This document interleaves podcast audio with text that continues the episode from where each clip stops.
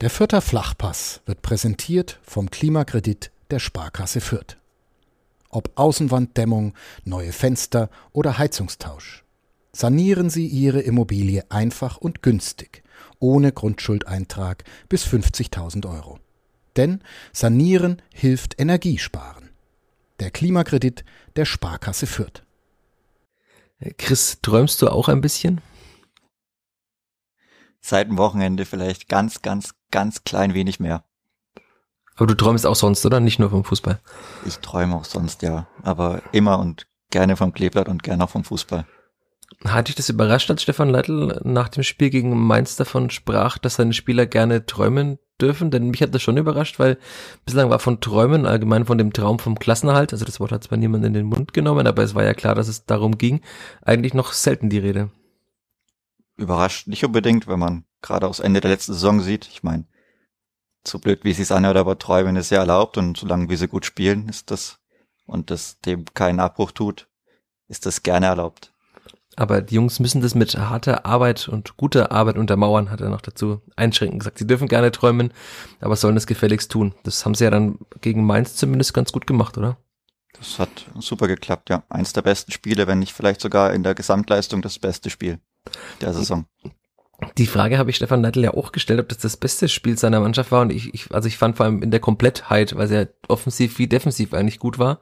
Aber er war nicht so zufrieden mit diesem Spiel. Kannst du das nachvollziehen? Kann ich nicht unbedingt nachvollziehen, weil bis auf die zweite Hälfte der ersten Hälfte war es eigentlich insgesamt gut anzuschauen und dann auch wenig gefährdet in der, im Gesamten. Ja, vielleicht ist es auch ein bisschen so die, die neue Erwartungshaltung von Stefan Neidl. Er hat ja gesagt, sie haben gut begonnen, aber danach halt leider, naja, er hat gesagt, das war, das, die Mittelstrecke war nicht optimal, glaube ich, so hat das formuliert. Ja, da haben wir uns etwas zurückgenommen, bisschen nochmal Anlauf genommen, aber dann ging es in der zweiten Halbzeit recht zügig. Ja, jetzt sind wir aber schon besser. mitten im Spiel natürlich und haben, eigentlich wollten wir hier nur ein bisschen anteasern, aber wir haben ja noch so viel zu besprechen an diesem Tag. So viele Themen, so viele Spieler, über die wir reden müssen, so viel, vielleicht auch Taktik und Träume natürlich, aber es soll nicht nur um Träume gehen, sondern vor allem um dieses 2 zu 1 des Clippers gegen den VfB Stuttgart, dass er diesen Traum vom Klassenhalt zumindest ein bisschen realistischer hat werden lassen. Darüber sprechen wir gleich nach dem Jingle und äh, nach der Werbung, denn der vierte Flachpass wird präsentiert von B-Vestor, dem digitalen Anlagehelfer der Sparkasse Fürth. Wie du dein Geld einfach, flexibel, nachhaltig und schon ab 25 Euro online anlegen kannst, findest du auf der Homepage der Sparkasse Fürth. Einfach Bevestor in der Suchfunktion eingeben. B-E-V-E-S-T-O-R, Bevestor. So geht digitales Investment sparen heute.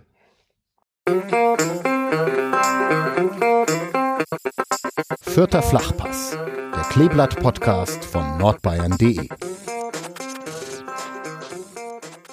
Willkommen zur 83. Folge des Vierter Flachpass, dem Kleeblatt-Podcast von nordbayern.de. Mein Name ist Michael Fischer, Sportredakteur eben von nordbayern.de, von den Nürnberger Nachrichten und auch von der Nürnberger Zeitung. Und zugeschaltet ist mir heute wieder Kleeblatt-Fan und natürlich auch Kleeblatt-Experte Chris Sehm. Servus, Chris. Servus, Michi. Bevor wir weitermachen, ich will nicht frech sein, aber muss ich leider korrigieren. Wir haben am Samstag gegen den ersten FSV Mainz 05 gespielt und nicht nochmal gegen Stuttgart. Ja, ich habe mir das gerade schon ein bisschen gedacht zumindest, du hast mich jetzt berichtigt, ja, so ein 2 zu 1 gegen Stuttgart wäre wahrscheinlich auch schön gewesen, wir hätten alle Menschen in Fürth noch ein bisschen mehr träumen dürfen. Es war natürlich ein 0 zu 0, aber äh, wir sind ja, wie schon oft erwähnt, hier der Transparenz-Podcast. Wir nehmen am Sonntagabend auf, es ist 19.46 Uhr, ich habe heute Morgen um 9.30 Uhr angefangen, also Betriebsrat bitte weghören. ist natürlich nicht gut, aber ähm, du hast mich natürlich als kongenialer Partner quasi jetzt sofort wieder zurechtgewiesen. Das ist nicht frech, es ist alles gut. Ähm, wenn wir gerade schon beim Thema kongenialer Partner sind, äh, bevor wir auf den Samstagnachmittag blicken, äh, müssen wir noch mal ganz kurz ein bisschen zurückschauen, denn äh, dein Debüt im Vierter Flachpass hat äh, sehr viele oder zumindest einige Hörerinnen und Hörer ähm, hat ihnen sehr imponiert, hat ihnen gefallen. Ähm, wir haben Nachrichten bekommen, in denen die inhaltliche Tiefe und der analytische Ansatz gelobt wurden und auch deine, in Anführungszeichen, Leistung beim Debüt. Deswegen, ähm, das Feedback hat uns natürlich bestärkt und ähm, das freut dich wahrscheinlich auch, oder? Das freut mich sehr, ja. Ist immer ja. schön zu hören, sowas. ja, finde ich auch sehr, sehr schön. Und äh, weil wir wir dieser Taktik äh, letztes Mal ein paar Hörer zumindest gecatcht haben, können wir auch heute anfangen mit einer kleinen taktischen Beobachtung zumindest, ähm, weil der Tannenbaum in Fürth auch am 22. Januar noch steht, also noch 16 Tage nach Dreikönig. Das ist ja eigentlich eher etwas, was man, oder ein Tannenbaum ist etwas, was man am 6. Januar ja dann auf irgendwelche Haufen schmeißt in irgendwelchen Straßen oder neben Feuerwehrhäusern oder irgendwo. Ja, der Ansatz funktioniert ganz gut. Also von mir aus können wir da gerne auch noch bis in den Mai mit dem Tannenbaum spielen oder mit einer dran angelehnten variablen Taktik. Ich weiß nicht, ob ich der Einzige war und ob du das auch so beobachtet hast, aber äh, diesmal war das ja ganz kurzer Nerd Talk nur, aber war das doch eher äh, ein 4-3-2-1 statt ein 4-3-1-2, oder? Also vorne muss ich ganz ehrlich sagen, ist das schon bei uns, also bei der Spielvereinigung sehr, sehr, sehr variabel angelegt. Da ist eigentlich nicht wirklich fest definiert. Also oft werden die Flügel getauscht, wird Dutzek Gregota, dann Leveling kann auch immer auf den Flügel ausweichen. Da ist schon sehr, sehr viel Bewegung drin, aber natürlich von hinten die vier Abwehrspieler und die drei zentralen Mittelfeldspieler, Mittelfeldspieler davor, die sind da schon immer recht, recht eng auf ihren Positionen. Vor allem, wenn es um den Defensivverbund geht, wenn es dann offensiv geht, dann rücken die zwei Außen zentralen Mittelfeldspieler natürlich etwas nach vorne und dann geht's bisschen vielleicht Richtung Raute, aber ganz vorne die drei, die sind, die sind sehr, sehr frei eigentlich in ihrer Gestaltung.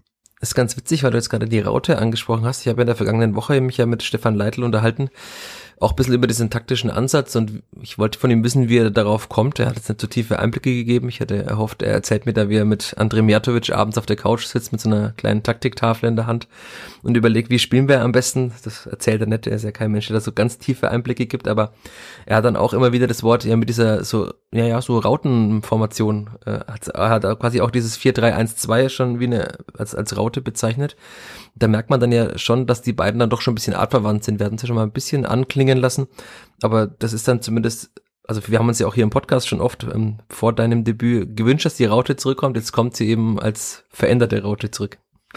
Ist ja auch schön. Ja, die ist, ist ja auch recht erfolgreich gewesen in der zweiten Liga. Da konnte man das natürlich noch etwas offensiver aufziehen, aber so ist ja sehr, sehr artverwandt. Also wenn man die zwei, sag mal, Achter links und rechts etwas zurückzieht, dann hat man die drei vor der Abwehr und das ist gerade im Defensivverbund, wenn man sieht, wenn der Ball auf einen zukommt, dann ist das schon also sehr, sehr auffällig, dass die oft auf einer Reihe stehen und dass dadurch natürlich auch dann der Außenverteidiger gestärkt wird, wenn die zwei oder beziehungsweise die, das Mittelfeld eine kompakte Dreierreihe bildet. Also da kommt auch schon sehr viel Stabilität davon. Ist ja klar, Stefan Neidler hat dann auch gesagt, eigentlich war die größte Änderung, dass er einfach drei Abwehrspieler statt zwei äh, oder statt einem, je nach der drei Mittelfeldspieler vor die Abwehr gesetzt haben. Das heißt, äh, ist halt jetzt da, früher hat er teilweise alleine Christiansen gespielt, und die anderen waren irgendwo weiter vorne und gegen den Ball steht halt wirklich, man sieht es sehr, sehr gut, wenn man im Stadion auch sitzt, was ja den meisten Kleeblatt-Fans derzeit nicht vergönnt ist, außer man äh, ist Sponsor oder VIP oder halt Journalist, dann kann man auch äh, dies im Stadion beobachten, aber dann sieht man schon ganz klar, diese Viererkette hinten steht auf einer Linie und davor wirklich eine, also quasi perfekte Linie, wie mit der Schnur durchgezogen. Und das ist dann schon auffällig und es ist genauso auffällig, aber auch das nach vorne, dann, dann sieht man auch schon fast wieder wirklich so, so eine Raute, die, die ist mal enger, mal weiter, aber man sieht dann schon, dass Christiansen doch eher den defensiveren Part von den dreien spielt, was ja auch klar ist, äh, so wie die Spieler halt die anderen beiden, also Paul Seguin und, äh, und Timothy Tillman sind ja doch eher von dem Naturell Offensivspieler, ne? Ja, auf jeden Fall. Und jetzt haben wir gerade von zwei Achtern gesprochen und auf der Zehnerposition hat äh, schon wieder Jeremy Duziak gespielt. Und ich muss hier ein bisschen Abbitte leisten, glaube ich. Ich habe ihn sehr oft kritisiert in diesem Podcast, aber jetzt gegen Mainz war das doch ziemlich gut, oder? Ja, das war mit Abstand. Also ich meine, man zieht es natürlich an seinen Scorerpunkten, aber das war schon durchaus seine beste Leistung. Also nicht nur der Laufweg beim zweiten Tor, sondern auch beim ersten. Also das setzte sich auch körperlich einigermaßen gut durch. Er hat die Ballmitnahme echt gut gemacht und das war auf jeden Fall ein Fortschritt und so kann es dann gerne weitergehen und da darf er auch dann gerne öfter in der Stadtaufstellung spielen. Ich weiß nicht, ob äh, die Hörerinnen und Hörer schon mal Jeremy Duziak länger in einem Interview gehört haben. Es war äh, eine sehr skurrile Situation. Ich habe schon beim ersten Mal, als er quasi in Fürth ankam, am Tag danach mit ihm gesprochen. Da war er schon, sagen wir mal, sehr einsilbig, aber ich glaube, das ist ein bisschen so sein Wesen. Er ist, also er wirkt immer so wie dieser Bad Boy äh, und war er ja verschrien irgendwie auch in Hamburg. Und irgendwie ist er so ein ganz netter, fast schon schüchterner äh, junger Mann. Also das ist täuscht immer so ein bisschen, wenn man so dieses Bild von ihm hat. Und dann saß er auch am, am Samstag, ja fast schon Abend dann in der digitalen Mixzone. Und dann habe ich ihn quasi zum Einstieg gefragt, ob das auch nach seinem Empfinden sein bestes Spiel im vierter Trikot war. Und die einzige Antwort war, ja, kann man so sagen, mit Tor und Assist, ja. Und so ging das einfach die ganze Zeit weiter und irgendwie erst nach fünf oder sechs Fragen ist er so ein bisschen aufgetaut und hat ein bisschen mehr gesagt und dann kamen auch Fragen, ja, jetzt haben sie nur noch neun Punkte Rückstand auf den Relegationsplatz, jetzt springen wir natürlich kurz in der Zeit. Das sieht doch ganz gut aus. Ja, ja, sieht gut aus. Also es war ein, ein sehr skurriles Gespräch. Ich glaube, es ging fünf Minuten, aber es wurden 20 Fragen gestellt in diesem Gespräch. Also er ist offenbar doch jemand, der lieber auf dem Platz brilliert als äh, neben dem Platz. Aber das ist ja auch vielleicht ganz menschlich, wenn man aus Städten kommt, wo das Medienaufkommen sehr groß ist. Das hat ja auch Gideon Jungball erzählt im Sommer, dass er sich da in Hamburg irgendwann nicht mehr so wohl gefühlt hat, weil halt ja, genau. gefühlt mit den ganzen Boulevard-Geschichten und so halt irgendwie jeder Fehltritt oder kleinere Dinge zu Fehltritten hochgechest wurden und so. Vielleicht ist es dann tatsächlich äh, verständlich. Da ist es im kleineren, bescheidenen Fürth durchaus entspannter. Was ja. natürlich auch nicht schlecht ist, kann man sich mehr auf seinen Fußball konzentrieren und ist vielleicht auch nicht ganz so laut, wenn dann eben eine schlechtere Phase hast. Genau, also dass diese, also diese schlechtere Phase hatte, hat er auch sich ganz klar eingestanden, hat auch Stefan Neidl nach dem Spiel ja ähm, bereitwillig ein bisschen drüber gesprochen. Er hat gesagt, er hat aus Hamburg ein kleines Päckchen mitgebracht. Ähm, das, also offenbar war das wirklich nicht einfach für ihn die Zeit in Hamburg. Er war ja auch zwischenzeitlich mal aussortiert, er wollte da im Sommer nicht mehr drüber reden, verstehe ich auch, dass er halt sagt, er will abschließen damit. Und dann kam natürlich die Corona-Infektion dazu und er kam ja nie so wirklich ins Spielen. Sieht man auch an seinen Spielminuten, hat er mal zwar kurz zwischenzeitlich mal gespielt, aber musste sich immer wieder rankämpfen und Leitler gesagt, er hat sich eben jetzt rangekämpft auch. Also das ist ja auch, sieht man bei Tillmann jetzt zum Beispiel auch, der hat sich auch erst reingekämpft und ist jetzt unumstrittener Stammspieler. Und ich kann mir gut vorstellen, dass Duziak den ähnlichen Weg geht, wenn er diese Leistung natürlich konservieren kann. Er wird jetzt nicht jede Woche zwei Scorer-Punkte machen, aber ich kann mir schon vorstellen, also, dass er Fußball spielen kann, das hatten wir letzte Woche schon, vorletzte Woche im Podcast, dass er im Training eigentlich immer, finde ich, überragend ist von den Abschlüssen und so. Und das hat man gestern dann wirklich zum ersten Mal so richtig gesehen. Jetzt freut mich auch für ihn. Also ich meine, ist er natürlich nicht so schön für Harvard Nielsen, der jetzt dann anscheinend wirklich ein bisschen rausgekickelt wurde, aber mei, so, so ist es manchmal. Wenn der, der dann spielt, eben eine sehr gute Leistung bringt, dann ist es auch schwierig für die nächste Woche oder dann die übernächste Woche nach der Pause da auch groß was zu ändern. Jetzt sind wir so ein bisschen drüber weggegangen. Du hast kurz das Tor mal angesprochen.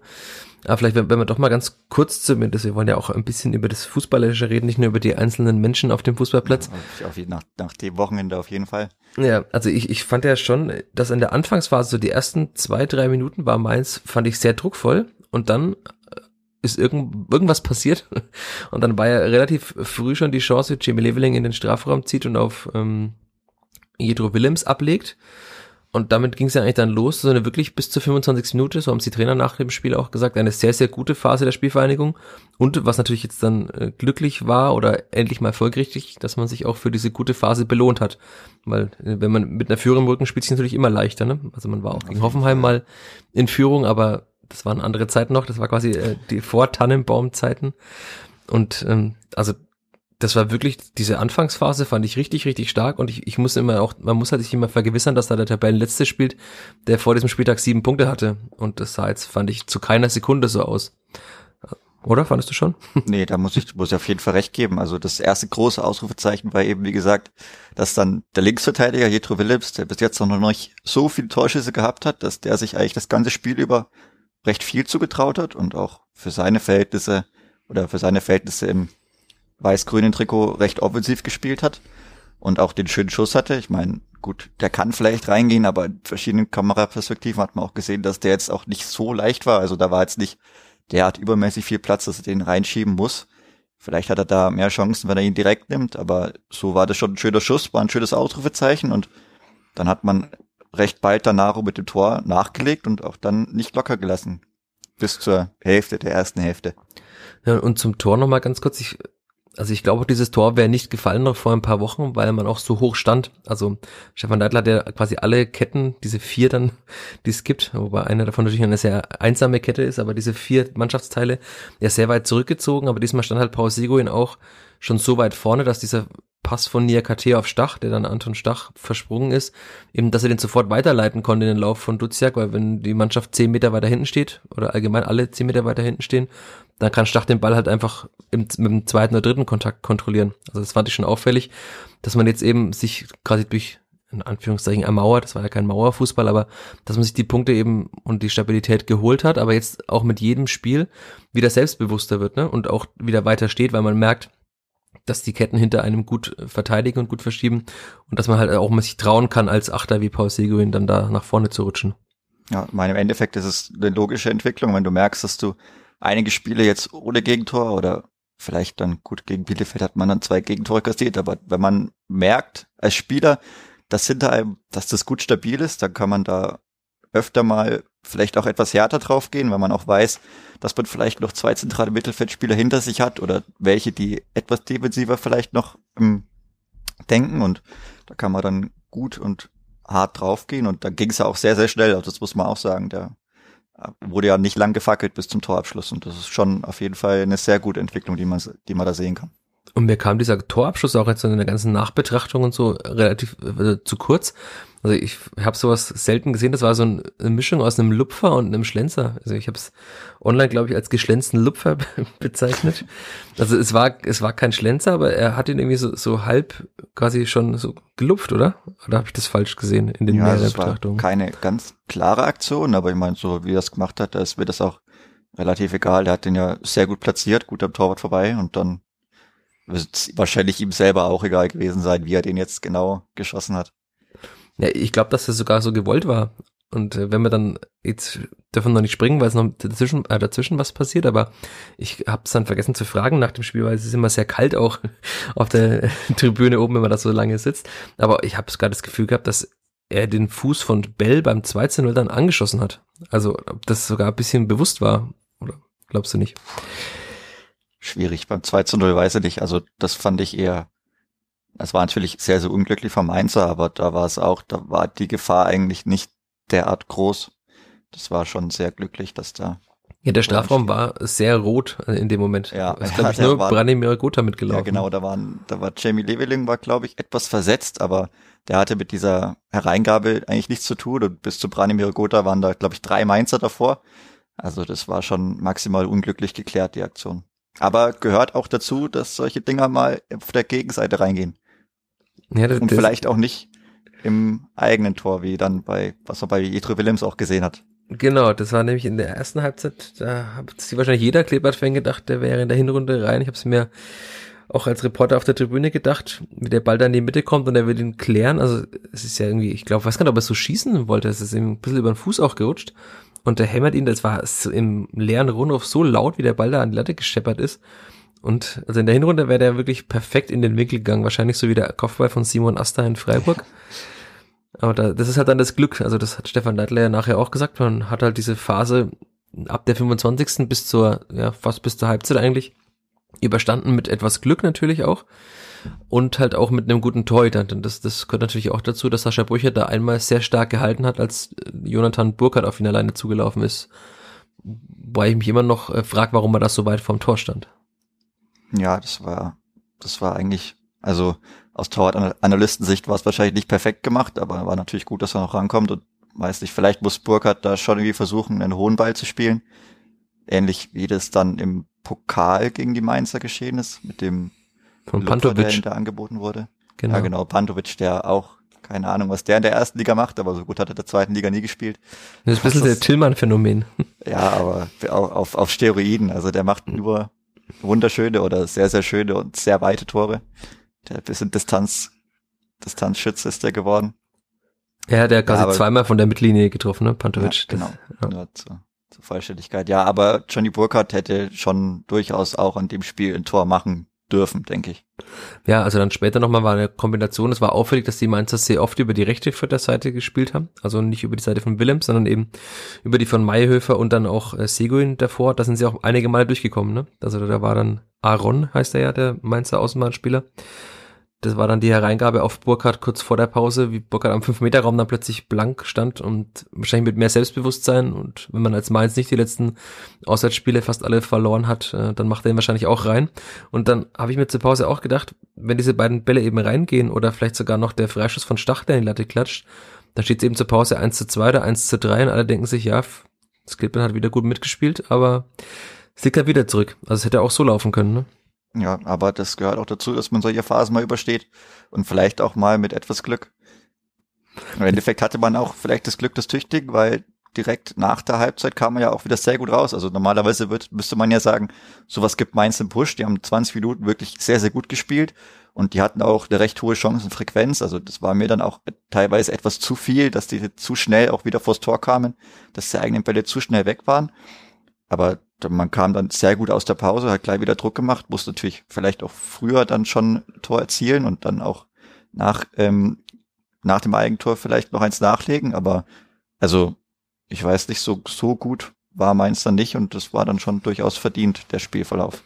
In unserer Facebook-Gruppe zum Vierter Flachpass hat ja jemand kommentiert, dass in meinem Text, den ich am Sonntagnachmittag geschrieben habe, quasi am Tag nach dem Spiel, dass da zu wenig drin vorkäme, dass die Mainzer so schlecht waren. Aber ich fand auch, also ich, mir ist es zu leicht zu sagen, die Gegner sind immer schlecht, wenn die Spielvereinigung gut ja. ist, weil die Spielvereinigung es einfach defensiv sehr gut macht. Also wie gesagt, ich habe dann in dem Text auch das Beispiel, also in der in der Antwort auf Facebook, das Beispiel Dortmund genannt. Äh, Dortmund kann auch sehr gut Fußball spielen, das hat man gegen Freiburg gesehen, aber es hat halt gegen das Gilbert sich sehr schwer getan.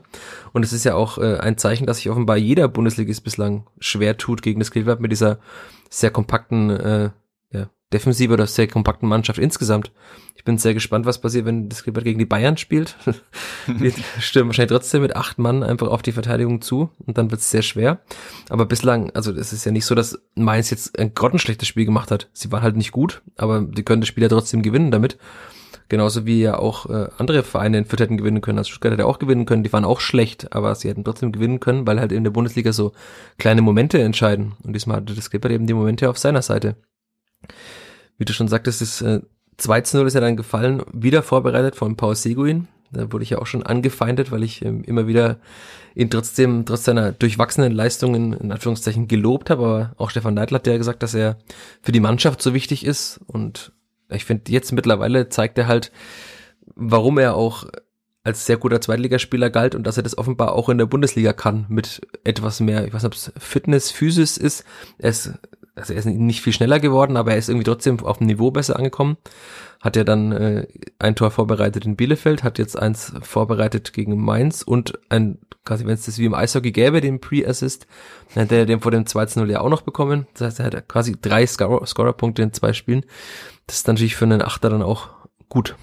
Ja, das ist gut. Hat natürlich davor auch gar keinen gehabt. Also das gehört natürlich dann, oder ich glaube gar keinen. Das müsste 2022 sein erster Score gewesen sein in der ja, Saison. müsste es gewesen sein, ja. Ja, also das gehört natürlich auch zur Geschichte dazu, gehört aber auch zur Entwicklung der ganzen Mannschaft. Und ich denke auch, dass ähm, Paul Seguin sehr von der Stabilität des gesamten Mittelfelds und der gesamten Abwehr profitiert, dass er, dass man endlich mal die gleichen Gesichter um sich rum hat, dass die mehr oder weniger durchspielen, so dass auch hinten in der Abwehr beide Spieler eigentlich fast alle Spiele jetzt sehr, sehr stabil standen und das ist natürlich für ihn dann auch gut, wenn er dann mal, mal andribbeln kann, zwei, drei Schritte gehen und mal den Direktpass, mal Doppelpass spielen. Das hat man auch gegen Mainz wieder gesehen, dass durchaus der vierte Flachpass wieder aufgelebt ist. Also da waren einige Szenen dabei, die wirklich, wirklich wunderschön gespielt wurden, mit Flachpässen, mit schnellen Pässen teilweise nur mit, mit ähm, einem Ein-Kontakt-Fußball und da profitiert er auch davon. Ich bin auch jemand, der ähm, sehr gern und sehr, was heißt sehr gern, aber schon häufiger kritisiert hat in diesem Jahr, weil er, beziehungsweise im Jahr 2021 der Bundesliga-Saison, weil er da meiner Meinung nach nicht gezeigt hat, was er auch selber in sich selbst sieht und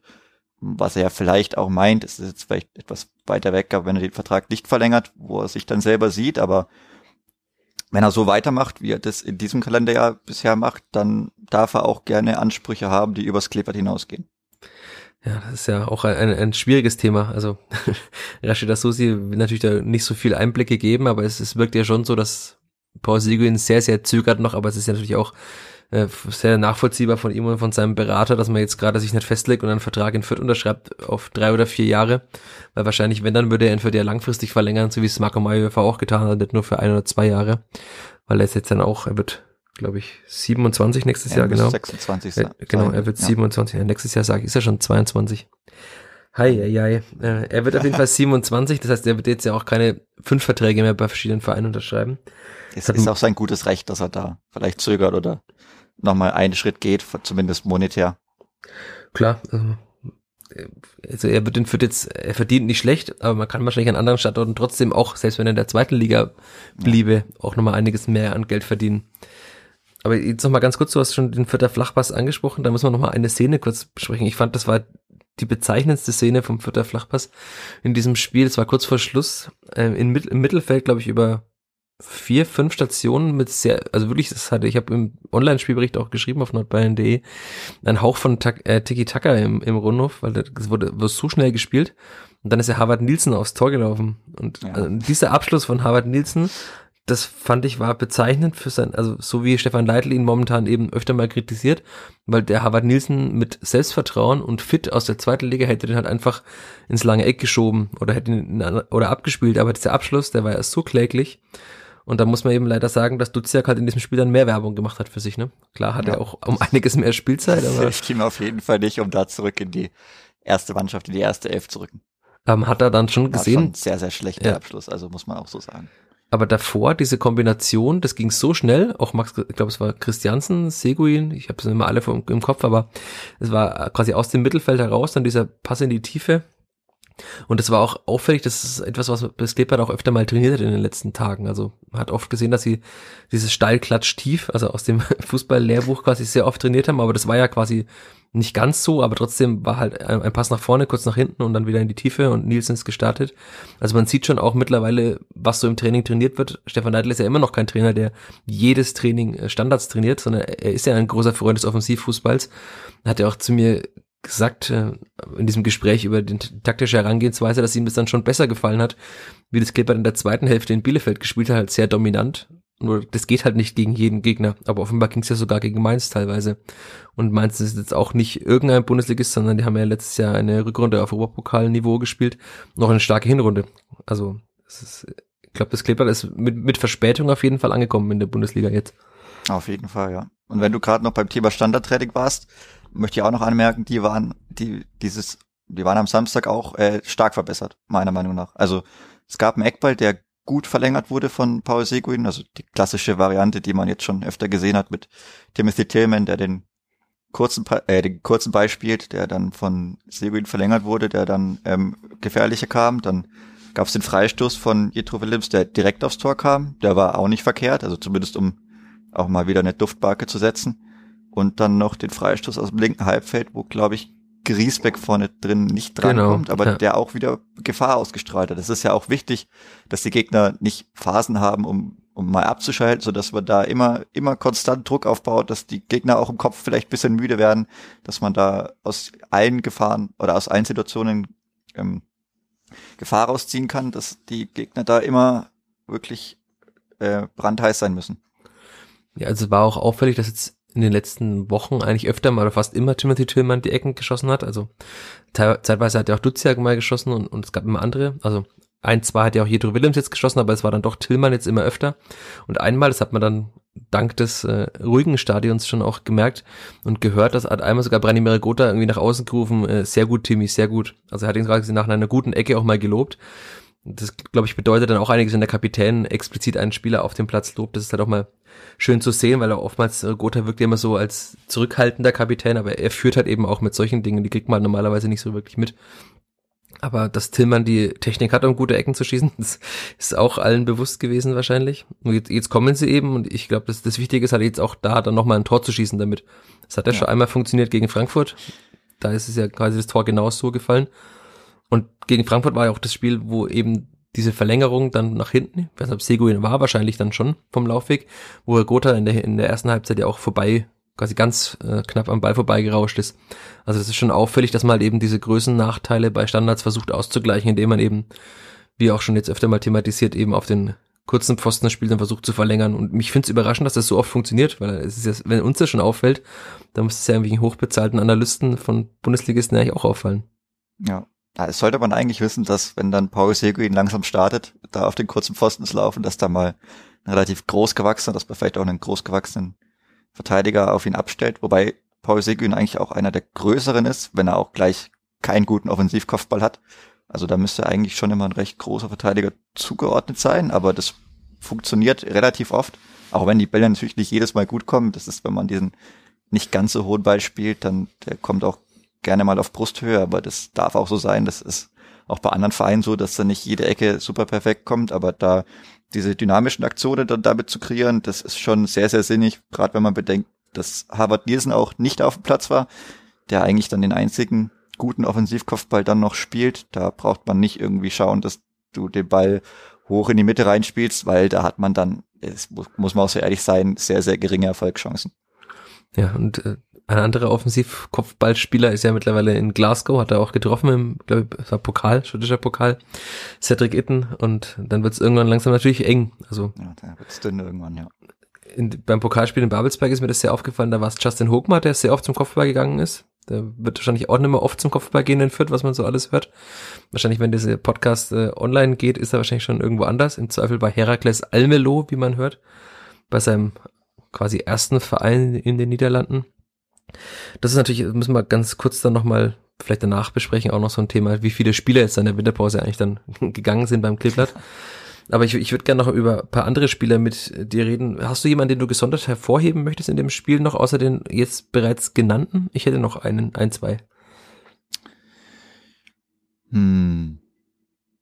Also vielleicht etwas unkonventionell, aber mir ist aufgefallen beim Blick auf die Statistik und ich weiß natürlich auch nicht, ob die so stimmt, aber das Branimir Gotha, der natürlich vielleicht nicht die aller, das allerglücklichste Spiel hat, weil er natürlich nicht immer die beste Entscheidung getroffen hat, aber der hatte, glaube ich, 25 Zweikämpfe, was wirklich enorm viel ist und der hat sich auch bis zum Ende wirklich sehr stark aufgerieben, auch für seine Verhältnisse eine gute, hohe Laufleistung gehabt und muss ich auch sagen, also weil ihn auch immer gerne Leute kritisieren, aber er geht einfach voran.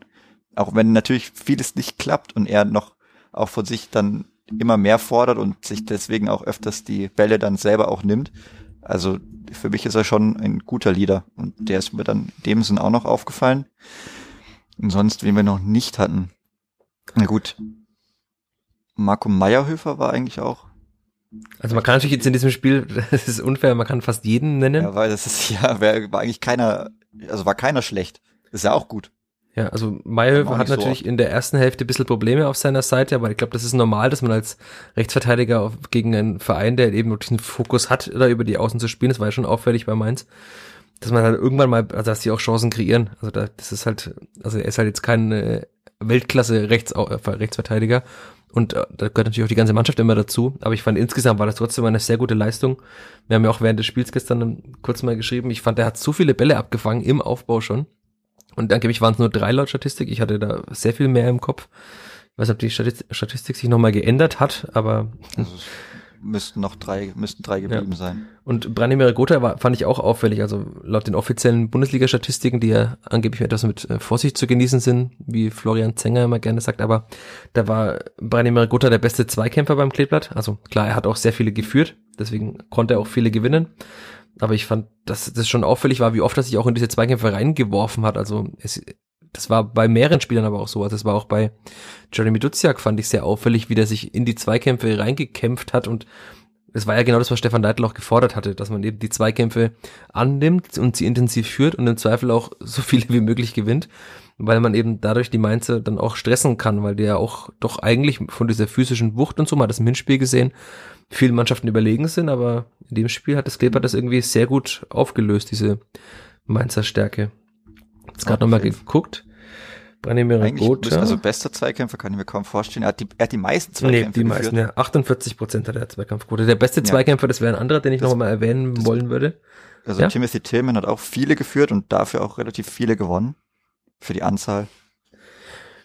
Also. sonst Gut, ja, Griesbeck hat 100%, genau, Griesbeck gebe ich 100 nur drei geführt. Ja, ja aber das, das war ja dann, auch, also auch, es sind ja beide Innenverteidiger, die müssen gar nicht so viele Zweikämpfe führen. Ja. Auch Nick Vierchever hat ja einfach alle Bälle, die kamen, abgefangen. Also das war entweder abgefangen oder halt irgendwie geklärt oder so. Aber also diese Innenverteidigung, das ist schon sehr, sehr gut. Und ich finde es fast ein bisschen schade, dass Rashida Susi jetzt schon gesagt hat, Griesbeck soll perspektivisch natürlich wieder im Mittelfeld spielen. Ich finde, der macht das so gut als Innenverteidiger, dass man sich das fast nicht leisten kann, ihn da rauszunehmen. Noch dazu, weil das Mittelfeld so funktioniert. Wen, wen er verdrängt, also. Ja. Da muss ja vorne dann einer weg. Genau, und da, das wäre der letzte, den ich gerne noch erwähnt hätte, ist Max Christiansen, weil ich finde, dass so Sechster immer zu kurz kommen in der Betrachtung. Das war in Fürth schon bei Andreas Hofmann zum Beispiel so, der diesen so wichtigen Staubsauger immer gespielt hat. Er war irgendwie, also er war nie im Mittelpunkt, aber er hat da einfach allen immer den Rücken freigehalten, die gespielt haben.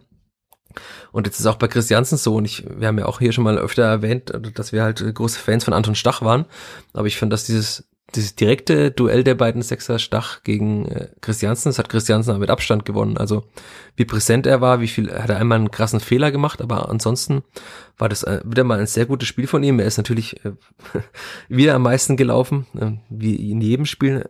Also das ist auch krass, wie er das halt körperlich offenbar wegsteckt, jede Woche so viel Kilometer abzureißen. Aber ich finde auch, dass er fußballisch mittlerweile verbessert ist. Das hat man bei dieser einen Situation, bei diesem Hauch von äh, Tiki-Taka gesehen aber auch insgesamt, er traut sich mehr zu, er ist sicherer, er wird mit jedem Spiel besser. Und das war abermals ein sehr gutes Spiel und ich finde, also dieses, dieses Dreier im Mittelfeld, ich war anfangs ein bisschen skeptisch, aber es ist, es ist defensiv wie offensiv mittlerweile richtig gut, ne? Ja, also das ist auf jeden Fall, daran wird man zu 100 Prozent festhalten. Das hat der Stefan Neidl auch schon gesagt, also das ist jetzt kein Hot Take. also ich habe es gerade nochmal offen, also du hast recht, der Tillmann hat 10 von 15 Zweikämpfen gewonnen. Das ja, ist schon genau. noch das ist, also das ist, finde ich auch bezeichnend, dass eben diese schönen Spieler, sorry, gleich, dass diese in Anführungszeichen schönen Spieler, wenn man sie äh, böse bezeichnen würde, also Menschen, die halt eher den Fußball lieben, ihn zu spielen, auch wie Duziak und Tillmann, eben sich in diese Zweikämpfe auch so jedes Mal reinhauen und sie aber auch sehr oft gewinnen. Da habe ich äh, Jeremy Duziak äh, auch angesprochen danach drauf, weil der ist ja auch wahrscheinlich jetzt keiner, dem das total Spaß macht, das zu machen. Glaube ich jetzt zumindest nicht. Also da ist Griesbeck jemand, der, der eher wahrscheinlich abfährt, drauf den Gegner abzugrätschen und harte Duelle zu führen. Und hat er eben also Dutzi hat gesagt, es gehört eben zum Spiel dazu, dass die, die spielen wollen, auch defensiv alles geben und in den Zweikämpfen präsent sein müssen. Und das aus dem, aus dem Mund von einem ballverliebten Zehner finde ich schon krass, dass Stefan Neidl das quasi auch so in die Köpfe reinbekommen hat. Ne? Ja, bei gerade bei Tillman muss man aber auch betonen, dass er ja gekommen ist vor, ich weiß gar nicht, kam er in ne, so Januar, Januar 20, 20. glaube ich, ja. Ja, also vor zwei Jahren da war ja das große Zitat, oder woran man ihn auch länger dann gemessen hat, dass er gerne im Profifußball im Herrenbereich ankommen möchte. Und er hat ja auch durchaus seine Schwierigkeiten gehabt, gerade weil er auch körperlich dann in der zweiten Liga und oftmals unterlegen war, aber das hat er mittlerweile komplett wettgemacht und allein auch, also die schiere Anzahl 15 Zweikämpfe und davon noch 10 zu gewinnen, das ist schon, das ist schon echt eine Hausnummer. Vor allem muss ja auch wie sagen, dass die Mainzer ja auch physisch stark sind. Also ja. ist ja nicht so, dass sie jetzt äh, quasi gegen eine, gegen die Bayern gespielt haben, Corona geplagt, wo 16-Jährige mitgespielt haben, wo er es einfach seinen Körper reinstellt, sondern das sind ja auch äh, richtige Kanten teilweise. Also so die Abwehr, die AKT und so, das sind schon wirklich äh, gute Spieler, auch physisch, auch wenn sie jetzt in dem Spiel gegen Sklippert rein spielerisch nicht so stark waren, aber da finde ich, kann man auch einen Hut vor Timothy Tillmann ziehen. Und insgesamt zeigt es ja, dass diese ganzen Spieler offenbar, also dass Stefan Leitl es schafft, diese ganzen Spieler halt so weiterzuentwickeln, dass sie eben alle offenbar dieses Spiel annehmen können, aber jetzt mittlerweile auch nicht mehr die Offensive darunter leidet. Also da kann man nur noch mal sagen, gut, dass man an Stefan Leitl festgehalten hat, weil ich glaube nicht, dass das mit dem anderen Trainer so viel besser geworden wäre. Das sowieso, ja denn da würde ich jetzt auch gern, also wir haben, können natürlich noch über dieses Gegentor sprechen in der Nachspielzeit von Onisivo, aber ja. ich, ich glaube. War der Klassiker zum Ende dann. Ja, am ja, meisten. Noch, noch mal eingefangen, das, das tut ja. halt auch irgendwie weh, weil so man das ganze Spiel oder bis auf vielleicht diese schwachen 20 Minuten sehr gut verteidigt und dann fehlt bisschen die Spannung, da stiehlt er sich am zweiten Pfosten so weg, das hat man ja auch schon öfter gehabt, beziehungsweise ist vielleicht auch bisschen ähnlich zum Gegentor mit Castro, das dann auf äh, etwas beifernere Spieler dann auch zum Schluss nicht ganz gut geachtet wird. Und ich glaube auch Maxi Bauer hatte ihn zuerst, also zu Beginn der Situation müsste er bei Unisivo gewesen sein. Der rückt dann aber weiter in Fünfer zum nächsten Stürmer. Und da war dann aber keiner mehr hinten bei Unisivo. Und das ist dann irgendwas, das ist dann vielleicht der nächste Schritt, dass man nicht immer noch ein Gegentor in der letzten Viertelstunde kassieren muss. Das, also diesmal ging es ja gut aus, aber jetzt stellt dir mal vor, das wäre einfach das 1 zu 1 in der 93. gewesen nach so einem Spiel. Also deswegen, also jetzt kann man sagen, klar, es ist egal. Es ist, also beim Clipper ist ja egal, ob man jetzt 49 oder 50 oder 53 Gegentore hat. Über nochmal Hot Take, über diese Tordifferenz wird man den Klassen halt nicht schaffen wahrscheinlich. Wird schwierig, ja. ja. Aber ich finde schon, das ist auffällig. Also es gibt ja auch statistisch, ich will ich jetzt so viel mit Zahlen um mich werfen, aber dass das Clipper am Ende schon oftmals ein bisschen abbaut und dass auch man sich immer wieder Tore einfängt da in der Schlussphase oder allgemein so in den letzten 15, 20 Minuten. Und das ist nochmal ein Themenpunkt, den ich gerne gern aufmachen würde. Stefan Neidl hat jetzt nochmal diese, also gefühlt macht das ja jede Woche, aber jetzt auch nochmal angesprochen, ähm, dass die Physis der Mannschaft so viel besser sei, dass man körperlich besser drauf sei als zu Beginn der Saison, als quasi im Herbst und so weiter. Aber offenbar ist man das ja nicht über 90 Minuten noch, oder? Anscheinend noch nicht. Also es wird ja, wird ja immer besser, gerade weil man auch jetzt in letzter Zeit nicht so viele Gegentore kassiert hat, aber das ist auch was, was mich sehr, sehr überrascht hat und das hat er ja auch, wenn ich mich nicht irre, ganz am Ende im Dezember vielleicht zum ersten Mal angebracht und seitdem aber vielleicht in vier von fünf Pressekonferenzen oder so. Also er legt da auch sehr viel, anscheinend viel Wert darauf, das nach außen zu kommunizieren, dass der physische Zustand der Mannschaft zu Beginn oder bis in weite Teile der Hinrunde nicht so gut war. Aber da muss man sich dann vielleicht auch fragen, also wie kann das sein, dass das so lang dauert, dass man die, Körper, äh, die Spieler auf derart gutes körperliches Niveau bringt? Ich meine, so Anpassungsschwierigkeiten in der Bundesliga, ja, dass du vielleicht zwei, dreimal härter weggecheckt wirst oder nicht jeden Freischuss bekommst, aber das sind dann vielleicht auch eher erstmal Anpassungen im Kopf, aber dass man da im Sommer anscheinend vielleicht zu wenig gearbeitet hat, das ist natürlich schwierig, das von außen zu beurteilen. Das ist schon auch vielleicht etwas erschreckend dann. Mich überrascht das auch immer wieder. Also andererseits kann man zurückgehen ins Trainingslager. Ich habe die Anekdote damals erzählt als das äh, Gespräch mit Paul Seguin anstand im Teamhotel in Neukirchen am Großvenediger oder was? Ich glaube in Bramberg war das Hotel. Der Trainingsplatz war in Neukirchen. Schon so lange her. Und da kam Paul Seguin irgendwie 10, 15 Minuten nach dem vereinbarten Termin und ist dann mit einer Gruppe von anderen Spielern irgendwie aus einer Hütte rausgelaufen und dann habe ich ihn gefragt, was das jetzt gerade war, ob sie irgendwie gerade gemeinsam gezockt haben noch in der Mittagspause. Hat er gesagt, nee, nee, es war nur Sitzung vom Mannschaftsrat, weil äh, sie haben festgestellt, dass die Neuzugänge offenbar physisch noch nicht oder allgemein körperlich und vom, von der Intensität noch nicht so weit sind wie der Rest der Mannschaft. Und da muss ich jetzt mal wieder dran denken. Also man sieht jetzt ja auch, wie viele Neuzugänge entweder wieder gegangen sind oder wie viele überhaupt mitspielen in der Startelf da finde ich es dann schon irgendwie, da hat es so ein so ein Nachgeschmack, ein Geschmäckle, ne? wenn man ja, zurückdenkt, dass das schon im Sommer offenbar erkannt wurde und ich finde auch, dass sie sehr hart gearbeitet haben im Trainingslager, also da waren schon sehr viele Lauf- und Sprinteinheiten, deswegen, ich muss mit Stefan Neidl nochmal in Ruhe über dieses Thema sprechen, was er damit eigentlich genau meint mit dieser Physis, also klar, sind die Spieler einfach haben sich besser, sind besser was hier reingekommen. Ich finde, Leveling ist auch noch ein bisschen athletischer zum Beispiel als noch vor einigen Monaten. Seguin ist zumindest, vielleicht täuscht es, aber ein bisschen schneller geworden schon. Er war schon teilweise noch sehr langsam teilweise in manchen Spielen. Aber was es dann genau heißt und vor allem, worin das begründet liegt, also weil ich, die arbeiten schon immer wieder hart und die sind ja auch, also sie sind ja fit und sind auch im Kopf fit, aber was er damit dann meinte, es war auch nicht so, dass sie in jedem Spiel jetzt läuferisch unterlegen waren. Sie sind ja trotzdem genug gelaufen, auch gegen, gegen viele Gegner. Da war es ja dann eher wahrscheinlich irgendwann eine mentale Komponente, wenn man acht, neun, zehn Spiele verliert, oder? Ja, das, das hätte ich auch eher so gemeint, dass er dann vielleicht meint, gut, dass man da vielleicht mit dem ganzen Spielansatz der Bundesliga auch dann etwas überfordert ist, dass das zu lange zu viel Input ist oder vielleicht auch zu viel Druck, der auf einen einprasselt, dass man dann am Ende der Spiele einfach nicht nur körperlich müde wird, sondern auch mental müde. Aber er hat das ja schon betont, dass es der körperliche Zustand ist und auch der physische Zustand der Mannschaft, der zu lang anscheinend ungenügend war. Und das ist schon, also das ist natürlich dann vielleicht eine Erklärung. Man kann es dann besser einordnen, warum man so viele Spiele dann auch spät oder warum man so viele Gegentore so oft zu spät kassiert hat. Aber da muss man, dem sollte man schon nochmal nachgehen, also worin das dann genau begründet ist. Ja, vor allem, also die meisten Spieler, die jetzt spielen, waren ja eben schon da und die, die kannten auch Stefan Neidls Fitnessansprüche und Anforderungen. Und dann waren es ja offenbar wirklich die, die neuen Spieler, was man dann, also zumindest ist es naheliegend, auch viele, die jetzt wahrscheinlich dann wieder weg sind, also viele, ne, einige, die weg sind. Und das ist dann irgendwie schon auch, auch seltsam zu sehen. Und gesagt, jetzt ist äh, Ende Januar und die Spieler kamen ja teilweise, also äh, Trainingsauftakt war, glaube ich, am 3. Juli vergangenen Jahres. Und es ist ja wahrscheinlich schon so, dass man so Grundlagenausdauer, das dauert natürlich, aber auch Grundlagenausdauer kann man in einem halben Jahr wahrscheinlich sehr gut trainieren. Und also ich, ich versuche es immer irgendwie nachzuvollziehen. Vielleicht lagen diese Corona-Infektionen bei einigen Spielern da dran, dass man dann schon einfach mal zwei Wochen aus dem Training auch raus war, dass der Körper vielleicht auch geschwächt war. Aber das waren halt vier Spieler plus Sascha Burchert, bei dem jetzt die Grundlagenausdauer nicht so wichtig ist als Torwart. Wahrscheinlich nicht. Und aber beim Rest natürlich klar, also Adrian Fein ist weg, Nils Seufert ist jetzt weg, wobei Nils Seufert fand ich schon einer der fitteren Spieler war, auch bei den Sprints war er ganz gut. Sapal war auch immer ein fitter Spieler. Also bei Hochmar fand ich, da war die, die fehlende Physis und Fitness ein Problem.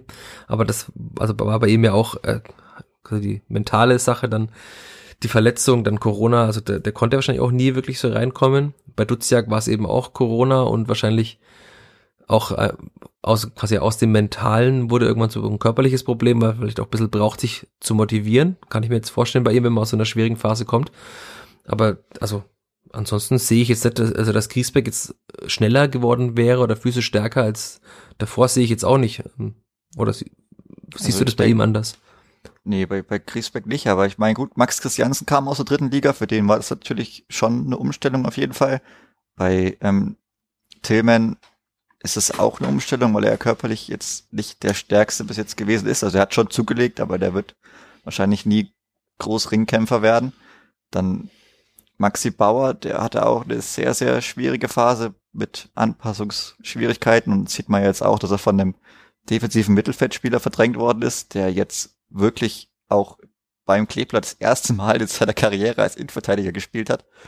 Und bei Marco Meyerhöfe ist es ja auch so, der kam aus der Regionalliga, der hat natürlich auch sehr, also über die drei Jahre jetzt oder zwei, drei Jahre? Ich glaube schon. Ich glaube, drei müssten sein, ja. Hat er schon, also viele Schritte machen müssen. Der hat sich in der zweiten Liga natürlich gut und schnell etabliert, aber dann den Schritt in die erste Liga ist dann schon nochmal ein größerer. Und wenn man dann noch Jetro Willems dazu zählt, bei dem es ja auch bekannt war, dass er einfach noch ein bisschen braucht, bis er die Wettkampfhärte wieder hat, bis er die Ausdauer vielleicht komplett auf den Platz bringen kann.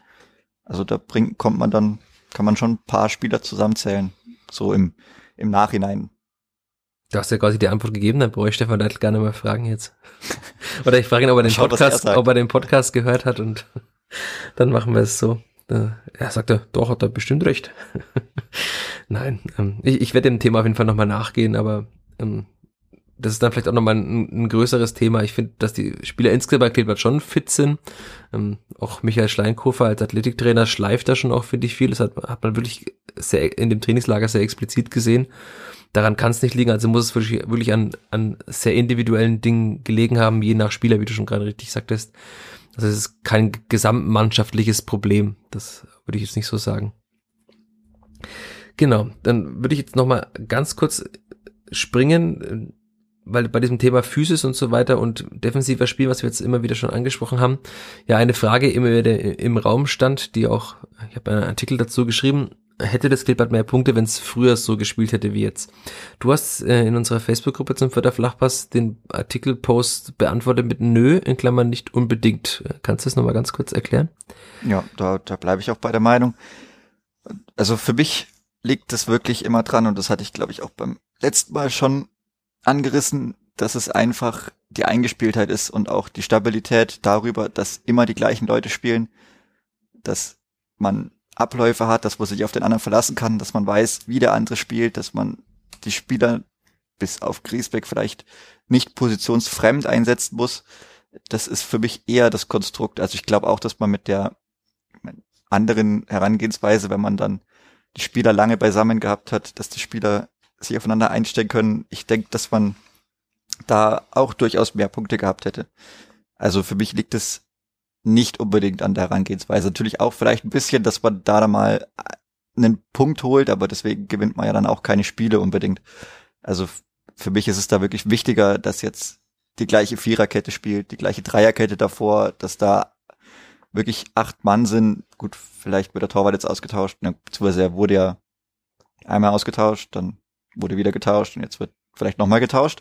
Also da hat man schon durchaus viele Änderungen, aber dass man da einfach diese diese sieben Mann hat, die das ganze Ding da hinten festigen können und dass man da einfach einen richtig soliden Grundbau hat, auf dem man dann, auf dem man sein ganzes Spiel aufbauen kann. Das liegt für mich nicht so viel an der Herangehensweise, sondern eher daran, dass jetzt immer die gleichen Spieler spielen und die alle fit sind.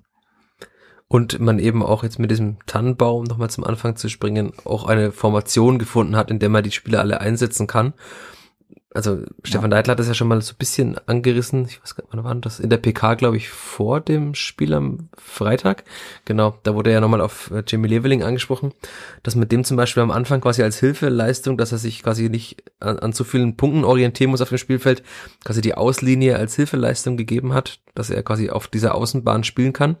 Und jetzt wird er eben mehr in die Mitte gezogen, aber das, der Vorteil ist eben, dass bei Kleber so viel ruschiert wird vorne, dass er ja trotzdem noch auf dieser Außenbahn immer wieder spielen kann, weil dann jemand anderes nachrückt, wie zum Beispiel Branimir Gotha, der dann in die Mitte reinstößt.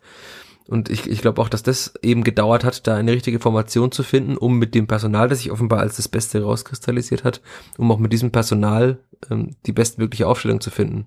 Das, also Stefan Neidl sagt ganz offen, er hat ja sehr viel probiert, also müssen wir die Formationen zählen, mit denen er ja, gespielt ich mein, hat. Gerade, also wenn man noch den Bogen vielleicht noch größer spannen will, meist in die Saison reingegangen und hatte im Endeffekt, also man hat die Raute aus der zweiten Liga mitgenommen und dann hat man versucht, im Sommertrainingslager, das hat man auch in den Trainingsspielen gesehen, ähm, die Fünferkette zu etablieren. Und was passiert am zweiten Spieltag? Einer der zentralen Innenverteidiger verletzt sich schwer. So, dann hast du schon mal vielleicht die Hälfte der Spiele, die du dann auf Fünferkette versucht hast zu spielen, sind schon mal in dem Sinn wertlos. Und dann fängst du wieder an, okay, was ist jetzt meine Ausweichtaktik, was ich vielleicht dann auswärts spiele. Also das war ja schon vielleicht auch bisschen so angelegt, dass man zu Hause gegen die vermeintlich leichteren oder wenn man auch die Heimfans hat, dass man da versucht, seinen Rautenstiefel zu spielen. Aber das fing ja schon sehr, sehr früh an, dass man da umdenken musste und umbauen musste. Und das kann natürlich keine Sicherheit, das kann keine Stabilität geben. Ja, also ich, wenn man so ein bisschen schaut, da war dann war mal ein 4-4-2 dabei. In Stuttgart war es eben mit der Dreierkette. Dann war es mal ein 4-1-4-1, dann war so ein 4-4-2, aber dann überhaupt nicht in der Rautenformation, sondern sehr flach. Ich glaube, bei der Hertha war das damals. Also Stefan Hertha, der wirklich quasi alles aus dem Taktik-Lehrbuch probiert und es hat irgendwie nicht so richtig funktioniert. Also gegen Bielefeld hat es ja gut funktioniert, man hätte eben nur mehr Tore schießen müssen.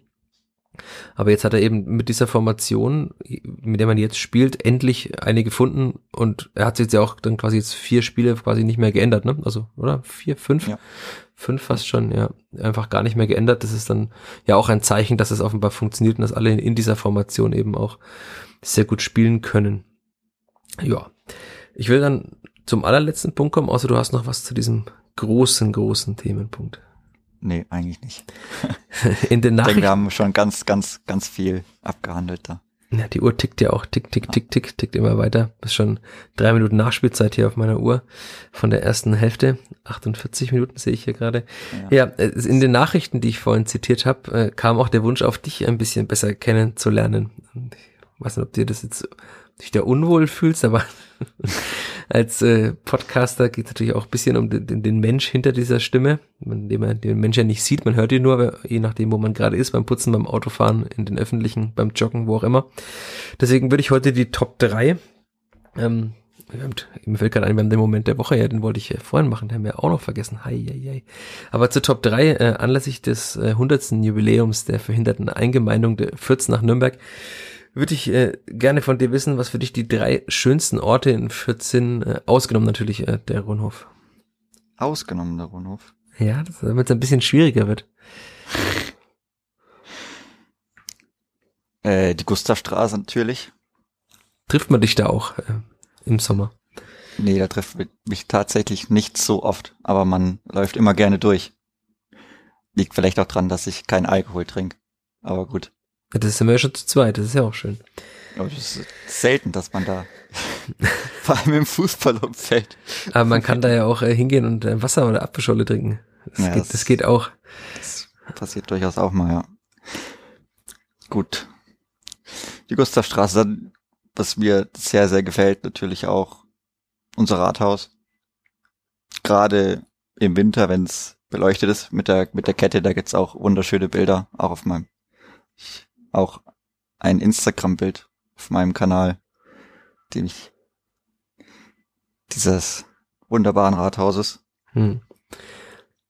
Das ist ein Ort. Ich würde ja sonst sagen, die, die Kerwa als Ganzes, aber. Ja, dann ist die Kerwa halt eben ein Ort. Aber ja, die Kerwa ist ein, ein wunderbarer Ort, den es schon viel zu lange jetzt nicht mehr gegeben hat. Ich wollte gerade sagen, ich äh, habe gerade überlegt, was das überhaupt ist. Das habe ich schon lange schon nicht mehr mitbekommen, dieses Wort. Aber dann kam es mir doch wieder, dass das ja da ganz schön ist, irgendwann in so einer ganz äh, frühen Vergangenheit. Da gab es mal sowas in Fürth. Da hat dann ganz, überall ganz vielen Menschen und ganz eng. Und äh, was war das? Das ist was das Beste an der Kerwa? Da ist bist du dann ein Backersesser oder wenn du nee, kein Bier trinkst? Das Beste an der Kerwa, das Beste an der Kerwa ist einfach der Kerwa-Geruch die ganzen verschiedenen Stände, das hat, das hat einfach so ein, es ist einfach, einfach schön, wenn man da abends im Herbst drüber läuft. Und das hat einfach einen, einen ganz speziellen Kerbergeruch. Der also gefällt mir So eine Mischung aus äh, Zwiebel, Rose, gebrannten Mandeln, Bratwurst und Langosch. ja gut, wenn man das jetzt so umschreibt, aber da gibt's auch noch Süßspeisen. die sie dazu gesellen. Okay, dann kommen noch Dampfnudeln dazu. Aber wir kommen schon so ins Schwärmen. Ich, ich hoffe nur, dass jetzt äh, im Sommer oder im, im, Herbst 2022 dann fühlt sich immer wie Sommer noch an, teilweise bei der Kerber-Eröffnung und abends ist es dann minus vier Grad. Aber oder, oder schneit auch, haben wir, haben wir auch schon alles erlebt auf der Kerber. Ja, aber das, ich hoffe, dass es all uns Menschen in Fürth und den Menschen, die dann nach Fürth kommen wegen der Kerber, dieses Jahr wieder möglich ist, die Kerber zu erleben. Ich glaube, das äh, wird für manchen dann vielleicht äh, eine Eskalation, weil man dann irgendwie alles noch nachessen muss von drei ja. Jahren und nachtrinken muss. Aber ich glaube einfach dieses, dieses Schlendern, das ist ja auch so ein bisschen das Lebensgefühl, ne? Wenn man quasi über diese Kerwa schlendert. Ja, Im, Im besten Fall bei einem Heimspiel des Kleeblatts noch über die Kerwa schlendert. oder, oder natürlich vorm, äh, vorm Heimspiel dem Kerwa-Marsch beiwohnt. Auch immer wichtig und richtig. Ja, da müsste es dann ein Kerwa-Heimspiel geben, gab es ja auch nicht immer. Aber wenn es eine 14-tägige äh, Kerwa gibt, dann aber, aber ist es gut das möglich. Gibt, dann gibt's das mit Choreo und mit Marsch und dann ist das absolut zu empfehlen. Ja, dann sagen wir mal jetzt äh, 23. September, so um im Oktober ist ja dann immer die Kerwa, deswegen müssen wir uns noch ein bisschen gedulden, aber da kann man ja Daumen drücken, dass diese seltsame Pandemie irgendwann mal besser wird, dass irgendwann nicht noch die 400. Variante auftaucht und dass wir alle irgendwann mal wieder das Leben führen können, das wir führen wollen. In diesem Sinne würde ich sagen, danke dir, Chris. Den Moment der Woche würde ich jetzt einfach mal ignorieren, denn ich, also für mich war der Moment der Woche die Aussage von Stefan Neidl, dass er, dass die Spieler träumen. Das war mir nicht bewusst. Wir haben es quasi vorhin schon subtil gemacht, den Moment der Woche. Oder willst du noch einen loswerden? Mein Moment der Woche war der Brite, der die, den Slalom in Kitzbühel gewonnen hat. Du bist sehr sportinteressiert. Diesen Text hat der Kollege Keblavi bei uns äh, für die gedruckte Zeitung geschrieben. Ich habe ihn vorhin kurz Korrektur gelesen. Äh, sehr schöne Geschichte, vor allem weil er so klischee englisch äh, gesagt hat, das größte Problem ist, dass wir die Kneipen in Kitzbühel um 22 Uhr zumachen. Ja, ja, genau. also das ist, dann also das ist auch einfach eine wunderbare Geschichte. Ich glaube, der stand mit 13 Jahren das erste Mal auf Ski und dann auch gerade sein Trainer, ich glaube, sein oder einer seiner Trainer, der hat sich oben noch viel mehr gefreut, der hat dann, der hat dann so sehr geweint und ja, das war einfach wunderschön. Ich versuche gerade seinen Namen rauszufinden. Äh, weißt du ihn auf Anhieb? Er heißt, glaube ich, Riding. Riding vielleicht? Dave ja, Riding oder so? Dave Riding bilde ich mir ein, dass ja auch alle Hörerinnen und Hörer wissen, wer dieser Mensch ist, von dem Mit wir da. Y, ja. Dave, Dave Riding. Riding. Ja, R-Y-D-I-N-G. Schöne Geschichte. Gerne nachlesen. Ist ja auch schön, dass nicht nur der Fußball solche Geschichten schreibt, sondern auch der Wintersport. Ja. ja. In diesem Sinne, danke fürs Zuhören. Danke dir, Chris, für deine Zeit an diesem späten Sonntagabend. Danke, dass ich dabei sein durfte gerne wieder und wir hören uns dann wahrscheinlich nach dem Spiel des Kleeblatts in Wolfsburg, das ja erst in zwei Wochen stattfindet, weil eine Länderspielpause ist, ohne Länderspiele in Europa, auch eine schöne Neuerung. Aber alle Fans und Freundinnen und Freunde des Vierter Flachpass müssen trotzdem nicht auf eine Sonderfolge verzichten, die kann ich jetzt schon mal ankündigen, die wird auch ganz sicher erscheinen, weil der Termin dafür auch schon steht. Wie sich mancher vielleicht denken kann, wird es um einen Trainer gehen, der bald ein Jubiläum in Fürth begeht Könnt ihr gerne alle mal im Kalender nachschauen, welches Jubiläum da ansteht. Und dann werdet ihr auch in der Länderspielpause etwas von der Redaktion des Vierter Flachbars alias von mir hören. Und Chris, ich denke, wir hören uns wieder nach dem Spiel in Wolfsburg. Ciao, ciao. Ciao. Mehr bei uns im Netz auf nordbayern.de